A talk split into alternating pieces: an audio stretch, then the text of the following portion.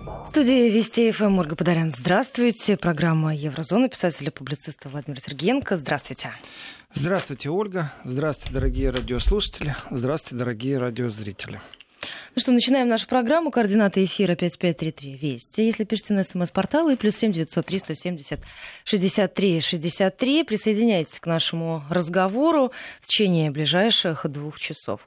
Ну что, по поводу съезда социал-демократов. Ну, это не съезд, это резолюция, которая фракция, это не съезд. У нас несколько тем на повестке, и одна из важнейших, конечно же, э, это взаимоотношения России и Европы. И завтра э, главы МИДа скорее всего, будут обсуждать, а может и проголосуют, а может быть и примут, договорятся о том, что вступят новые санкции по отношению к России за применение химического оружия. Вот так вот, пропаганда рулит это называется. Западная пропаганда рулит. Вначале вброс, потом вера в этот вброс, а потом уже и санкции. Но э, на этом фоне нужно поговорить о некоторых Но вещах. американские санкции были еще до? Да бог им в помощь, если честно. Я так понимаю, что э, напродавали станков, напродавали оборудование для производства моцарелла на территории России и сыра с плесенью. Ну, они не заинтересованы, кто же эти станки будет покупать каждый день. Поэтому можно поиграться виртуальщину, при том, что санкции, которые будут, например, заморозка счетов на Западе руководителей спецслужб России. Я так понимаю, что э, каждый уважающий себя генерал ФСБ просто имеет несколько счетов там в Лондоне, обязательно в Париже, в Германии, и очень переживает, что их заморозят. Конечно, ерничание и стёб — вещь э, которая помогает выживать, но давайте поговорим о некоторых вещах очень объективно. Значит, СПД, помогите мне, Ольга. СДПГ. СДПГ. СДПГ, партия Германии. Социально-демократическая, социал-демократическая партия Германии. Да, социал-демократическая партия Германии. Социал-партай Deutschland, по-немецки СПД, опубликовала резолюцию, в которой упоминается Россия вроде бы 47 раз на восьми листочках 47 раз. Немало. Упоминается э, Америка, говорится о безопасности России. В принципе, как для меня резолюция пуста и выпукла. Ну, такие красивые слова, эфемизмы, ну, пустышка абсолютная.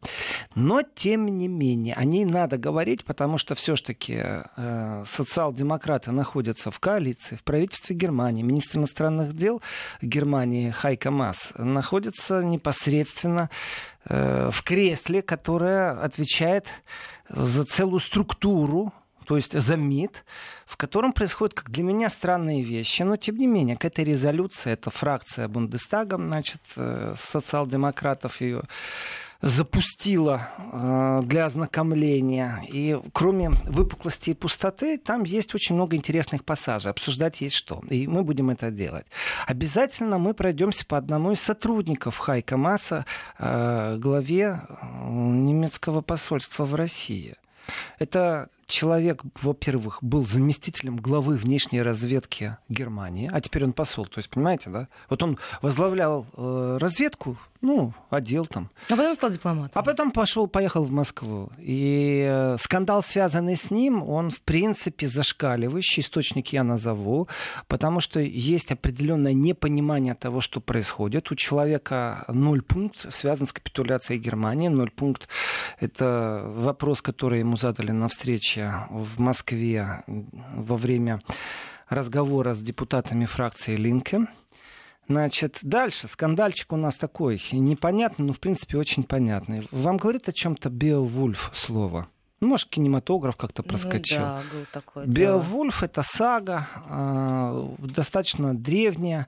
Она является одной из первых саг, скажем так, германской литературы, можно сказать, хотя в ней разговор не о Германии. Беовульф — это э, медовый волк, другими словами, медведь. Э, сага-то древняя, и содержание саги пересказывать я не буду. Но дело в том, что существовала военная операция «Беовульф» во время Второй мировой войны, во время Великой Отечественной войны. И лучше ничего придумать нельзя, как операцию, которую вел э, гитлеровская ставка против Советского Союза, многие годы спустя еще раз назвать э, учения НАТО, например, на которых погиб солдат Бундесфера – тоже назвали Беовульф. У меня такое ощущение, что кто-то перестал дружить вообще с головой, если честно. Вот это мое личное авторское мнение. Перестали дружить с головой. Почему? Потому что э, называть много лет спустя одним и тем же именем то, что сейчас вот НАТО, э, тренировки, немецкие солдаты, немецкие танки, практически страны Балтии опять в игре, это все очень замечательно. Э, даже, я бы сказал, смешно, наверное, с точки зрения генералов Бундесфера. Наверное, генералы вермахта э, на небесах тоже руки потеряют и, и рады, что вот наследие, традиции происходят. На самом деле все это очень печально. Это печально. Завтра будет резолюция по России. Конечно, она не будет ни в коем случае положительно. Но вот здесь сразу вопрос.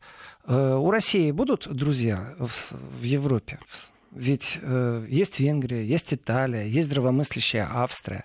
Если министры иностранных дел собираются, будет ли там хоть один голос, который будет говорить, вы знаете, насчет применения химического оружия? Да, резолюцию надо принимать. Любой, кто применяет химическое оружие, например, запрещенное фосфорное там, э, в Сирии, как США, которые говорят, что нет, этого не делали, вещь плохая. Э, но доказательства у вас как-то шатаются, базы нет. Вот посмотрим, есть ли друзья у России завтра. А сегодня я хочу поговорить действительно об очень больших проблемах, связанных с немецкой политикой. И, конечно, Ольга, вы правы. Здесь и Бавария причем, и Гессен причем. Потому что в Баварии сегодня выборы в земельное руководство. Лантак выборы — это лакмусовая бумажка. Так как обрушился рейтинг правящей партии в Баварии, так как э, возросли другие партии в Баварии, то, в принципе, это предупредительный звонок, и вполне возможно, что через две недели после определенной комбинации мы увидим Меркель около такого хорошего политического разбитого корыта, и Меркель придется уйти в отставку.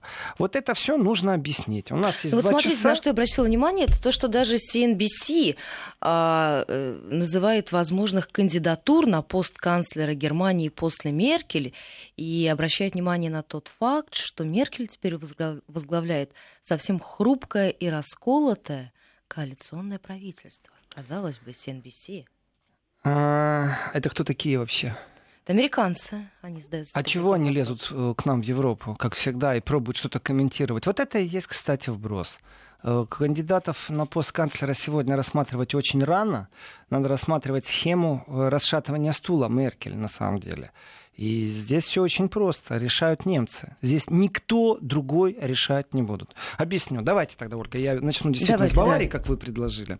Значит, объясняю, рассказываю. Все очень просто. Земельные выборы не имеют никакого отношения к федеральным выборам в Германии. Федеральные выборы — это внешняя политика, это внутренняя политика, это все на свете, что связано с правительством Федеративной Республики Германии. Земельные же выборы вот чисто по-человечески, поймите немцев, их интересуют детские сады, школьное образование, выбоины и заколдобины на дорогах, э, разбитие новых парков, создание рабочих мест или наоборот закрытие рабочих мест. Их интересуют вот приземленные вещи. И в этом отношении, я бы так сказал, Германия, ну, наверное, впервые вот после объединения вступила в очень странную зону, когда на земельных выборах вдруг немцев интересует именно та большая власть, федеральная власть, которая, как правило, никогда не играла особой роли. Ну, там есть авторитет у Меркель. Она приехала в какую-то землю, в предвыборную кампанию провела, там выступила, своих поклонников собрала, тем самым помогла своей партии в этой земле.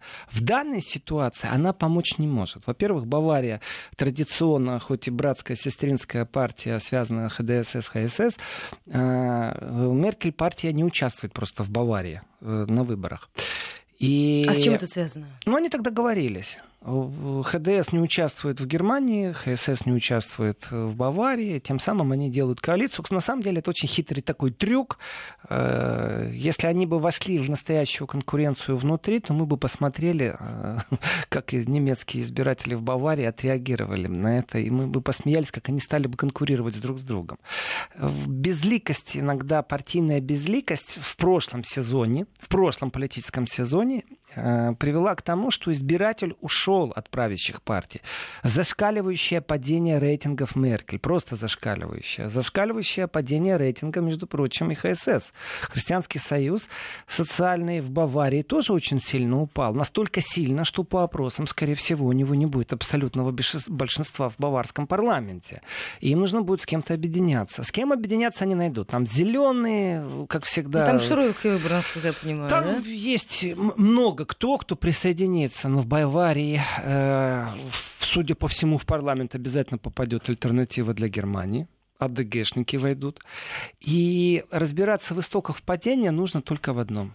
Если, а это, скорее всего, так и произойдет, э, правящая партия Баварии не набирает абсолютного меньшинства, ей нужно найти виновного, крайнего. Вот этот крайний, это министр внутренних дел Германии Зейхофер.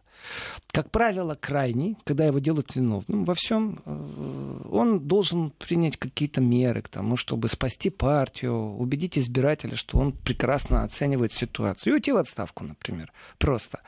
Но Заехофер человек очень жесткий в некоторых позициях, непредсказуемый. Много раз заявлял, что его снять просто так с министерства э, э, внутренних дел не так просто будет с министерского кресла, что он Меркель породил, он ее и утянет за собой, не она его снимать будет. И после баварских выборов Зейхофер может уйти в отставку с точки зрения партийности, но остаться э, министром внутренних дел. И знаете, что он будет делать? Есть такое замечательное слово «троллить». Он начнет троллить Меркель. Да так ее сильно будет троллить. Так будет сильно расшатывать ее стул. И, в принципе, это достаточно личные отношения между Зейхофером и Меркелем. Потом будут выборы в Гессене. Там точно такая же ситуация. Но там, конечно же, э, очень даже верный такой настоящий э, слуга партийной дисциплины. И потери тоже уже очевидны в Гессене. И вот здесь э, как рикошет может добраться до Меркель? Да очень просто. Она когда должна будет отчитываться в декабре на э, общем собрании партийном о своих успехах и своих неудачах, э, должна будет объясниться, почему партия потеряла. И в этой дискуссии всем будет понятно. Именно потому, что есть грызня между канцлером и министром внутренних дел. Или потому, именно потому, что два раза был полностью парализован кабинет, правительственный кабинет в Германии. Это вина Меркеля. Это вина главы государства, главы правительства. И как всегда в таких ситуациях глава партии уходит в отставку. Глава партии, если уходит в отставку, то он, как правило, и уходит э, с поста руководящего. Поэтому, если Меркель признает свою вину, а так уже было, когда Шредер должен был покинуть э, ряды президиума своей партии, то Меркель тогда сказала, вот оно, начало конца. Ну, мол, Шредер уходит из канцлерамта. Вот точно так же теперь она То после она выборов точно Гесса... в такой же ситуации, Да, абсолютно. Если у нее нет большинства, если она признает потери как свою вину, как свои ошибки, то тогда она должна уступить, по крайней мере, в партии лидерство кому-то. И вот в партии четко известно, между кем будет борьба. Что же касается канцлерского кресла, вы знаете, честно скажу, э, те ошибки, которые Меркель делала, они прежде всего нанесли урон э, Германии в контексте взаимодействия средств массовой информации и народа. Вот в первую очередь. Там, там произошли сильные изменения, которые не нравятся народу. И как бы не прятались политические обозреватели, административный ресурс германский, который рассказывает о том, что э, ну вот у нас был там мигрантский кризис, и именно на это пришелся пик падение, это все хорошо и замечательно. Если бы об этом дискутировали в обществе, если бы об этом открыто говорили с трибун, если бы не было попыток замолчать определенные вещи, если бы не было, скажем так, народного возмущения в Хемнице, то тогда, может быть, проскочила бы Меркель. Но в данном случае это уже структурный, системный подход, в котором кроется именно системная структурная ошибка. Это э, забыть и оторваться во имя великой идеи от народа. Тогда ты, к сожалению, не являешься э, демократически избранным лидером. Вот это претензия, которая прям висит в воздухе. Именно поэтому э, альтернатива для Германии просто отбивает своего избирателя. И именно поэтому, кстати, на примере Шредера э, сейчас фракция СДПГ сделала свое заявление в виде резолюции. Очень интересное заявление, просто потрясающее с точки зрения пустоты и выпуклости, я бы так сказал. Но там есть пассажи, о которых нужно говорить. Значит, давайте рассмотрим вообще исходные. Шредер, канцлер Германии в прошлом, расцвет российско-германских отношений и расцвет, конечно же, партии СДПГ в Германии. Это нужно понимать, что э, если ты не выиграл выборы, тогда ты не был канцлером. И вот выборы были выиграны именно в тот момент, когда отношения с Россией были шикарные. Когда была дружба, любовь, морковь, экономика. В общем, понимание самое главное. И никто же от этого не страдал есть определенная партийная ностальгия в этом контексте, потому что достаточно простое решение — это начать вопрос и диалог с Россией. И именно об этом пишется в резолюции СВПДГ. Значит, свободные демократы, они э, задумались, скорее всего, о том, что если они не попадут именно в тот фарватер отношений, если они э, в свои паруса не надуют немного российского ветра, то они вообще останутся не в тренде. Потому что об изменениях отношений с Россией говорят все.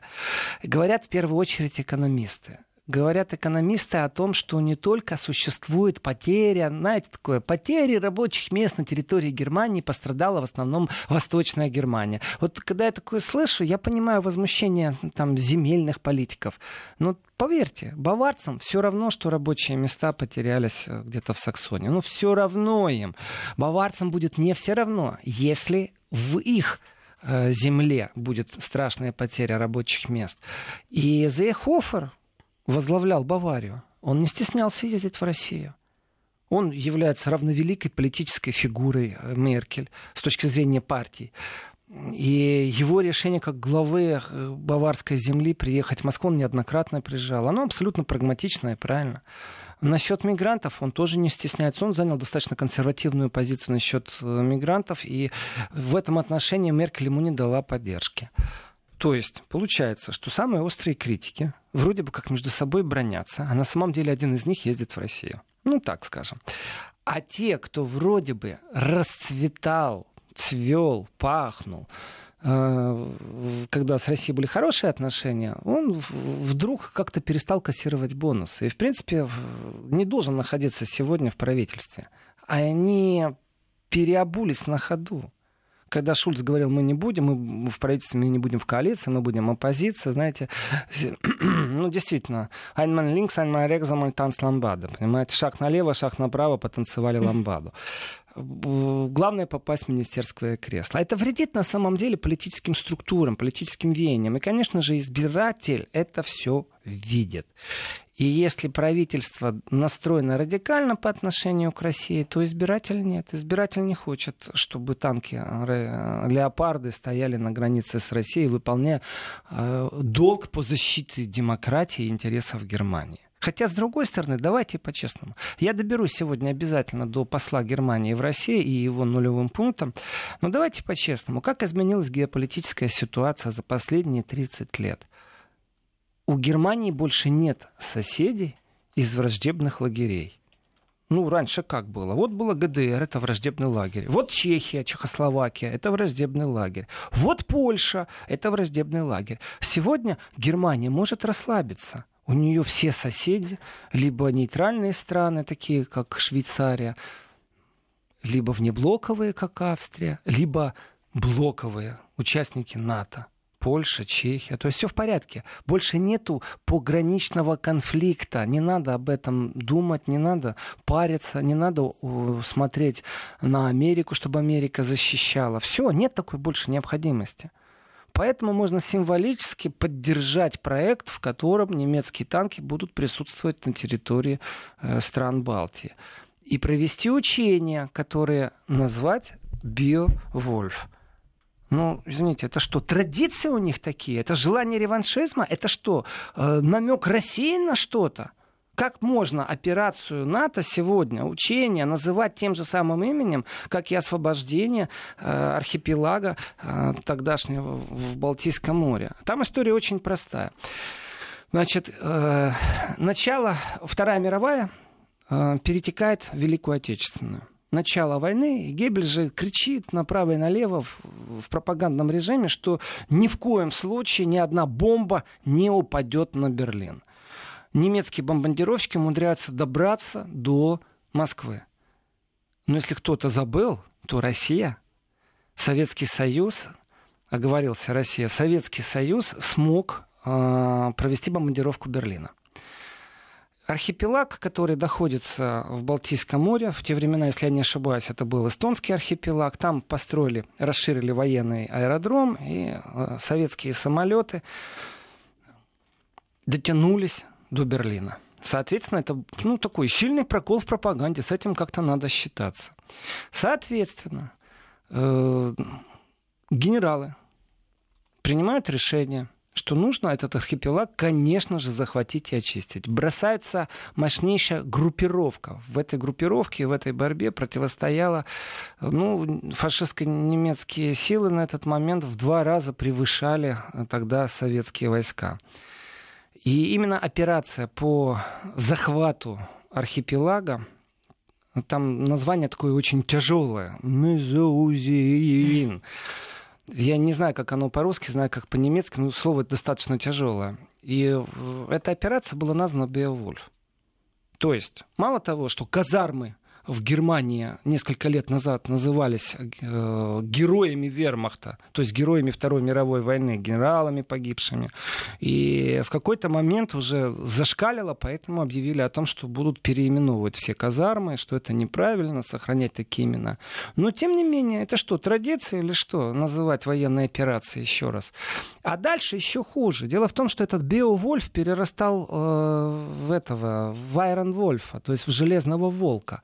А Железный Волк опять же, мы вернемся ко Второй мировой войны. Кто не знает, что это такое, что это за фашистская организация была, то, конечно, ему ни о чем не говорит. Знаете, такие красивые названия. А скажите, а нельзя это рассматривать как совпадение, получается? Слишком много совпадений? Есть некоторые вещи, в которых совпадений не должно быть. Понимаете, если истребитель НАТО летит возле границы с Россией, и у него цепилась ракета, и она случайно упала в жилой квартал на территории Евросоюза, на территории НАТО, то, тем не менее, это не значит, что э, Россия не должна приводить себя в боеготовность. Знаете, если учение называется «Трезубец-2018», которые сейчас будут, куда американский авианосец идет, вон к норвежским берегам. Последний раз он там был сколько? В 83 году он последний раз был в норвежских берегах. Э, и учение называется «Трезубец». То, конечно, это паранойя, если я скажу, что это символика, вот Украина, Трезубец, это символика. Здесь я поверю в совпадение. Но я не поверю в совпадение такого уровня, когда в генштабах э, разрабатываются определенные вещи и называются именами, которые, вот, ну, скажем так, для тех, кто потерял потерял э, веру в хорошее и счастливое будущее и гуманное превосходство, а думает о реванше, вот тогда я пойму. И это не совпадение, не буду я верить в эти совпадения.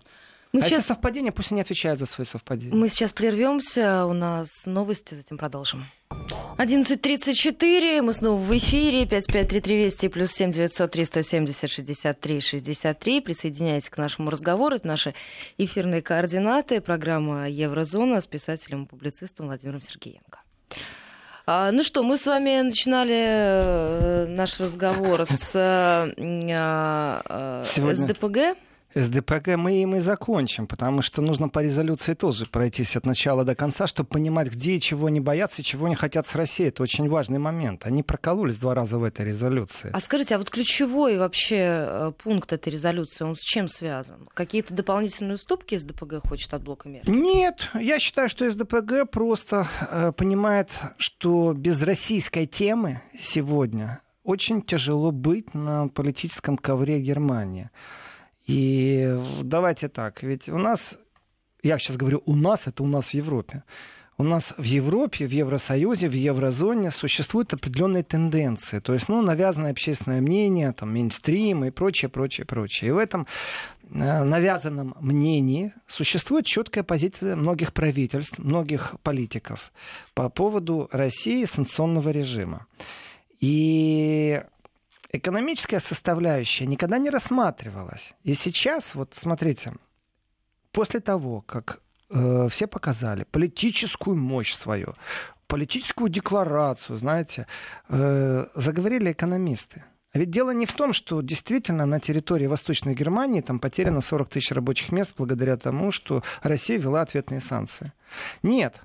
А дело в том, что большая экономика Германии думает э, совсем по-другому, чем большая политика Германии. Ведь свято место пусто не бывает. Ведь побегут на перегонки.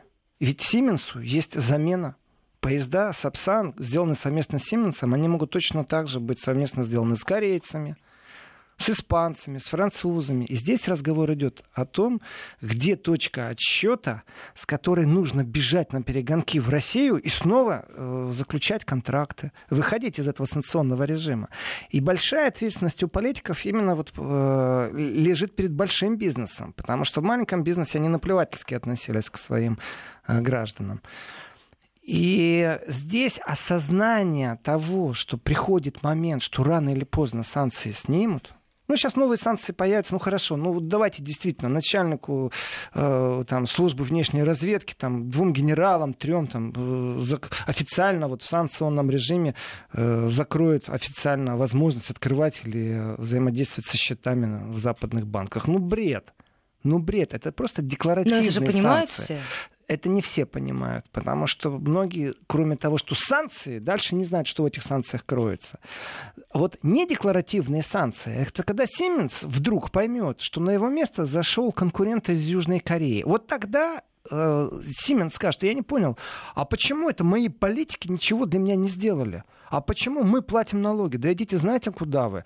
И посыпется та структура, та архитектура политическая, которая сегодня существует. Эм, понимаете, когда большой капитал медленно-медленно начинает понимать, и вот это есть в резолюции свободных демократов, что Россия, как, э, скажем, та организация даже с, органи... с, с этой ООО, организация с ограниченной ответственностью – может прекратить действовать в контрактовом режиме э, с Германией, то все нормально у них, они не парятся, потому что существует Америка. Но вдруг Америка сказала, знаете что, дорогие господа, мы тоже с вами будем по-другому разговаривать. Клондайк закончился другие правила игры. И в резолюции это стоит, что существовало, здесь очень важный момент. Почему я рассматриваю эту резолюцию э, вообще вот под микроскопом? Восемь страниц можно позволить несколько раз себе перечитать. Потому что есть философия восприятия э, безопасности в Европе. И в этой резолюции стоит черно по белому, что в старые времена э, безопасность в Европе была установлена в границах сверхдержав. Одна сверхдержава Советский Союз, другая сверхдержава это США. И вдруг появилась новая концепция безопасности. В новой концепции безопасности больше нету доминирующей составной. То есть не Советский Союз, с которым нужно договариваться, а теперь все между собой должны равновелико договариваться. В том числе и страны Балтии, в том числе и Польша. Э, даже не сверхдержавы. И Россия в этом отношении считается не совсем подходящей стороной, потому что не вписывается в контекст вот этой безопасности, потому что Россия в своем околороссийском пространстве с точки зрения резолюции э, свободных демократов все еще пробует влиять на соседние страны. Я вижу здесь определенную ложь. То есть э, вот мы играем в демократию мы не лоббируем интересов собственного капитала. Ну тогда поезжайте, дорогие товарищи финансисты, а также э, из ведомства МИДа, а также экономисты, а также представители кабинета в Грецию пару лет назад. И вам расскажут, как вы не влияете на экономику, как вы не доминируете в экономику, и почему вас там так сильно не любили в тот период, что Меркель рисовали в форме и в пародийной, как Гитлера, а на ресторанах появлялись объявления, что немцам вход воспрещен. Вот, пожалуйста, это две страны, которые две в НАТО, которые две Но в Евросоюзе, кстати, в Еврозоне. Давно. Это не так давно, это вот на наших глазах все происходит. Поэтому рассказывать о том, что вы не доминируете, это определенная хитрость забрать силу и забрать возможность этой силой управлять. И Россия говорят, ты теперь равно великая вместе с Эстонией. А что ты тут пробуешь тут доминировать? Не надо этого делать.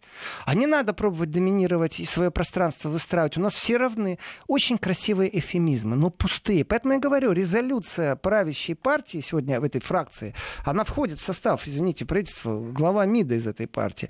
Она пуста для меня, но ее разбирать нужно, потому что мы понимаем философию этой партии, куда она идет. Они же там предлагают еще и шаги на улучшение с Россией. Они же выставляют условия, в которых это возможно. И самая главная точка, которая стоит в этом документе, жирная и большая, они против того, чтобы существовали двусторонние отношения, чтобы Германия договаривалась с Россией. Они говорят открытым текстом, этого не будет. Не будет Германия с Россией говорить. Будет вся Европа с Россией говорить. А мы, немцы, совсем не доминируем в Европе, совсем не выстраиваем пространство, в котором мы навязываем свои мысли. О, нет. Ну, здесь, извините, пожалуйста, вы кого обманываете? Сами себя? Нет. Э, в принципе, вот здесь можно э, тем, кто составлял эту бумагу, тем, кто на ней работал, принимал голосование, можно смело говорить, ребятки, да вы взяли модель, между прочим, э, канцлера Германии Меркель. Когда у вас что-то не получается, прятаться за стадом. Потому что вы не можете и не в силах вот сесть и на равных поговорить. Поэтому вам нужно придумать определенную защиту. В защите очень хорошо размыть виновных.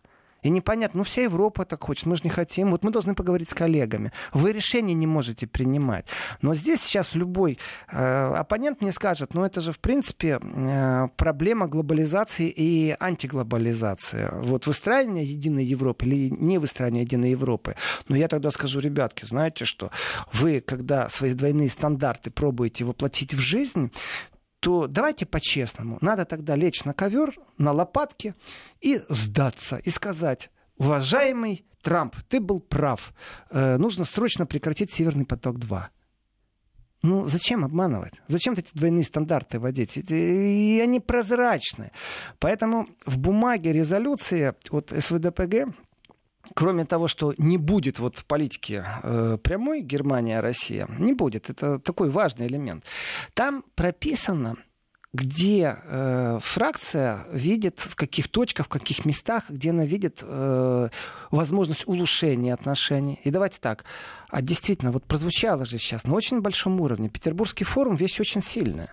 Потому что заявления, которые там звучат, они потом перевоплощаются. Э, перевоплощаются э, в какие-то вектора, кто-то начинает что-то делать. А давайте действительно подумаем о том, чтобы ввести безвизовый режим для молодежи. Я здесь трижды померяю и трижды э, подумаю, прежде чем отрезать. Это замечательная вещь, если молодежь до 25 лет может э, в Европу въезжать в безвизовом режиме. Прекрасная вещь. Я помню очереди на границе э, Украина-Польша, и уже вроде бы как безвизовый режим, есть только одно правило. Ты должен на границе показать количество денег, Который ты с собой возишь. Да, для того, чтобы доказать, что ты не будешь воровать, что тебе есть где жить. Ну, что ты без разрешения не устроишься на работу, соответственно, размечтались. останешься Ой, размечтались. Что значит? Без... Это, это там вся Польша без разрешения, все украинцы в Польше без разрешения работают. Я сейчас, конечно, образно говорю, не все, многие имеют разрешение уже сегодня. Но, тем не менее, вот именно э, в тот момент, когда нужно было показать деньги, ведь декларировалось что? Безвизовый режим. А деньги нужно было показывать. Так вот, расцвел тогда бизнес. Знаете, какой? Люди настолько бедны были, что у них нет вот этих вот 300 евро. Поэтому тебе дают конверт при пересечении границы. Ты за него э, берешь его, вдумайтесь, это вообще гениальная вещь. Пересекаете Просто границу, да. показываете э, таможнику этот конверт. Конверт э, у вас забирают, и за то, что там лежало 300 евро вот на время пересечения границы, то есть 3 часа, вы платите 10 евро сбора. Представляете, какой гениальный вклад. Эльдорадо просто. Нету ни одного банка, который мог бы по часам одалживать деньги. А бизнес этот расцветал. То есть это я своими глазами видел, я очевидец. А мы сейчас совсем скоро должны будем прерваться. Некоторые регионы перейдут на местное вещание, а мы вернемся и продолжим. 5533 Вести и плюс 7 903 170 63 63. Координаты этого эфира. Удивительная форма бизнеса, о которой вы нам рассказали с этими конвертами. Ну так вот, чтобы такого не было, я думаю, что российских молодых людей, если снимут им визовый въезд в Европу, это не грозит. Но вещь замечательная, я поддерживаю. Я поддерживаю. Но почему я говорю, что я три раза отмерю и три раза э, подумаю, прежде чем отрезать? По одной простой причине. А, дело в том, что молодежь это является определенной целевой аудиторией, на которую развита определенная информационная политика. Если эту информационную политику не влиять, то, грубо говоря, молодежь будут брать к себе для промывки мозгов, а не для того, чтобы эта молодежь получила знания в технологии, в менеджменте, в искусстве переговоров. Нет, ни в коем случае. Это большая опасность. Поэтому, если вы берете к себе молодежь, то вот взяли одного, одного прислали, взяли двоих, прислали, взяли 10 тысяч, прислали 10 тысяч. Если же вы просто занимаетесь такие, вы опять хитренькие, понимаете, вот Запад, он хитренький. И не надо тут особо радоваться. Ведь что они готовы холодная война объятия. сейчас вот в наше, в наше время холодная война, ее можно назвать холодная война, точка отсчета 2.0. Все, вот.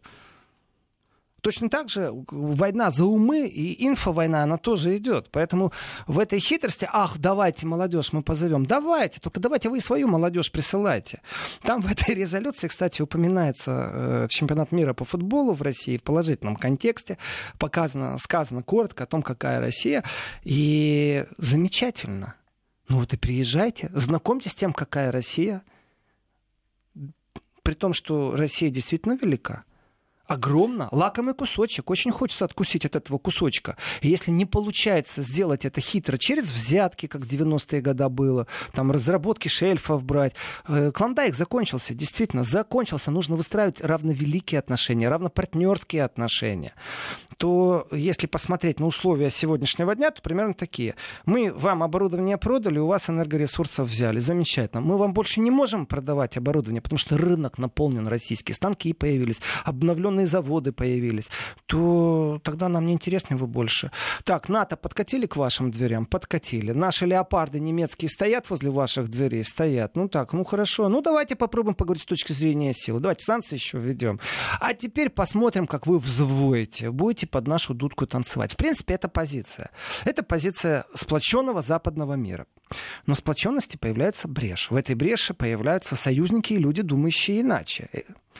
И даже канцлер Меркель говорит, в «Северном потоке» нету политической составной? Э, конечно, нет. Э, три миллиарда, которые Украина не получит, кто ей даст на то, чтобы там восстание не, не, вдруг не возникло? Э, Америка? Америка не хочет платить. Трамп не хочет платить 3 миллиарда. Поэтому нужно заставить, чтобы платила Россия. Ну, ну маразм, вот это вот крепчающий маразм.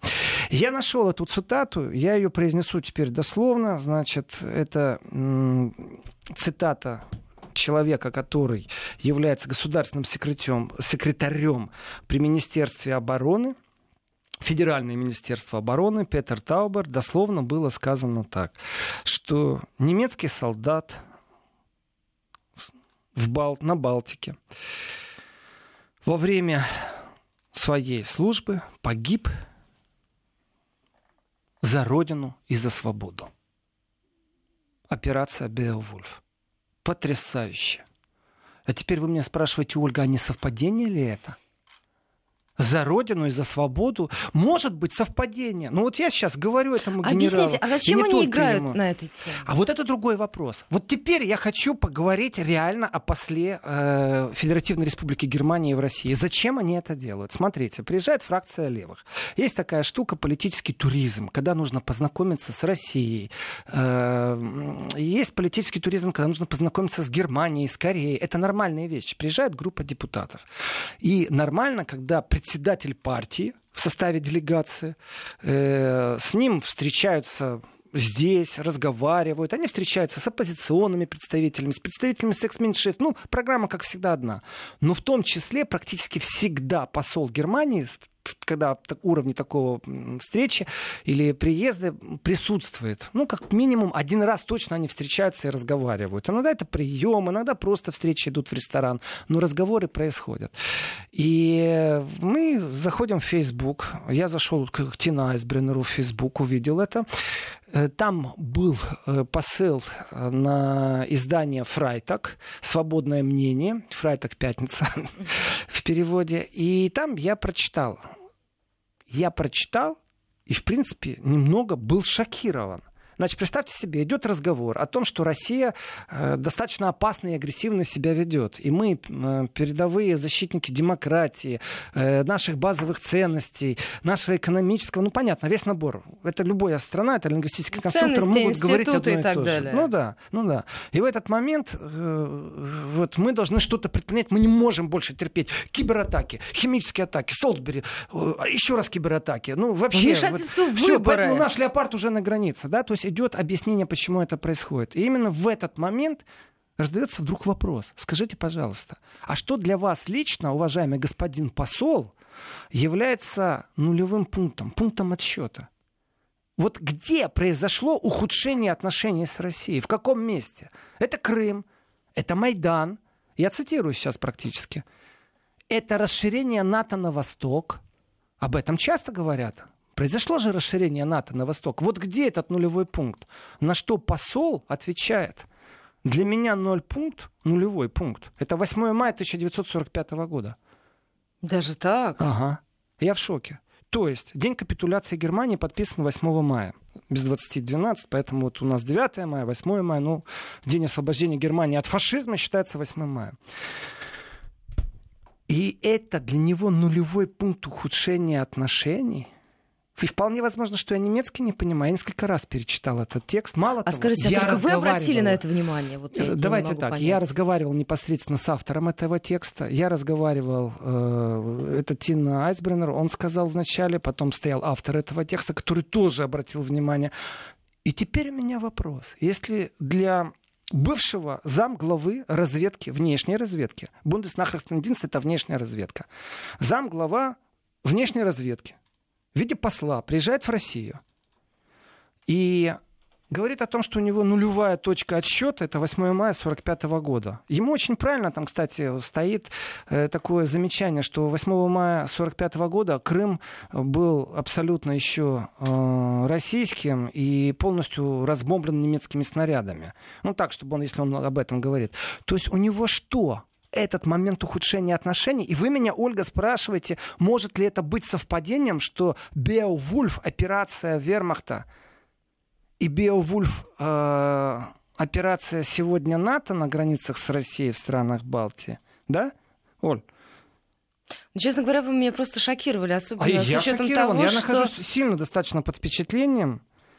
на это, судя по всему, обратили внимание только вы. Почему-то из этого не получилось какой-то новости, которые бы обсуждали все. Вот так, заявление вот такого уровня. Ну, давайте поможем, чтобы это э, обсуждалось именно на таком уровне. Потому что если это не обсуждать, если это замалчивать, я думаю, что вести слушает много кто.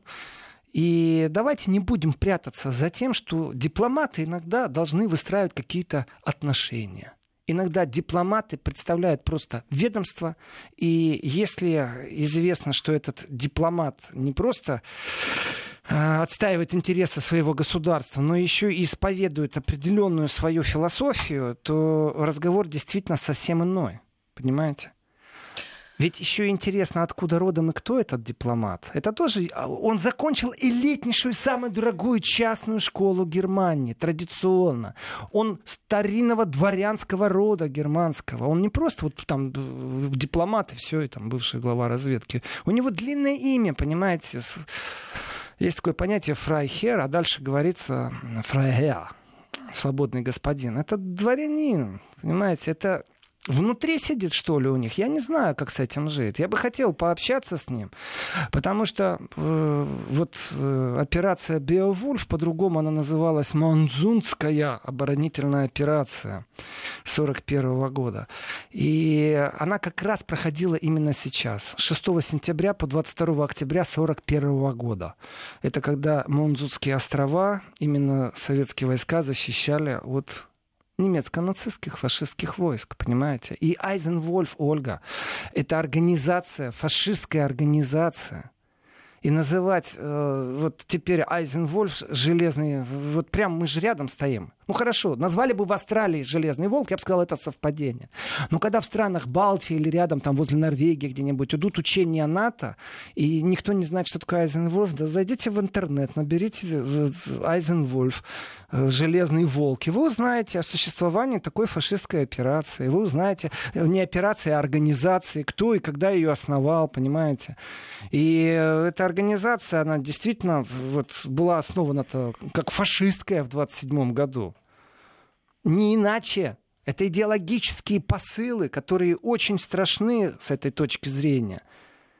Если к этому относиться как «ах, совпадение», то, извините меня, мне этих совпадений слишком много. Когда у одного нулевой пункт 8 мая, когда учения называют э, точно так же, как когда-то э, для кого-то это была оборонительная операция, а для кого-то это была захватническая операция. Они захватывали архипелаг, чтобы невозможно было Берлин бомбить, чтобы Геббельс мог дальше пропагандой заниматься.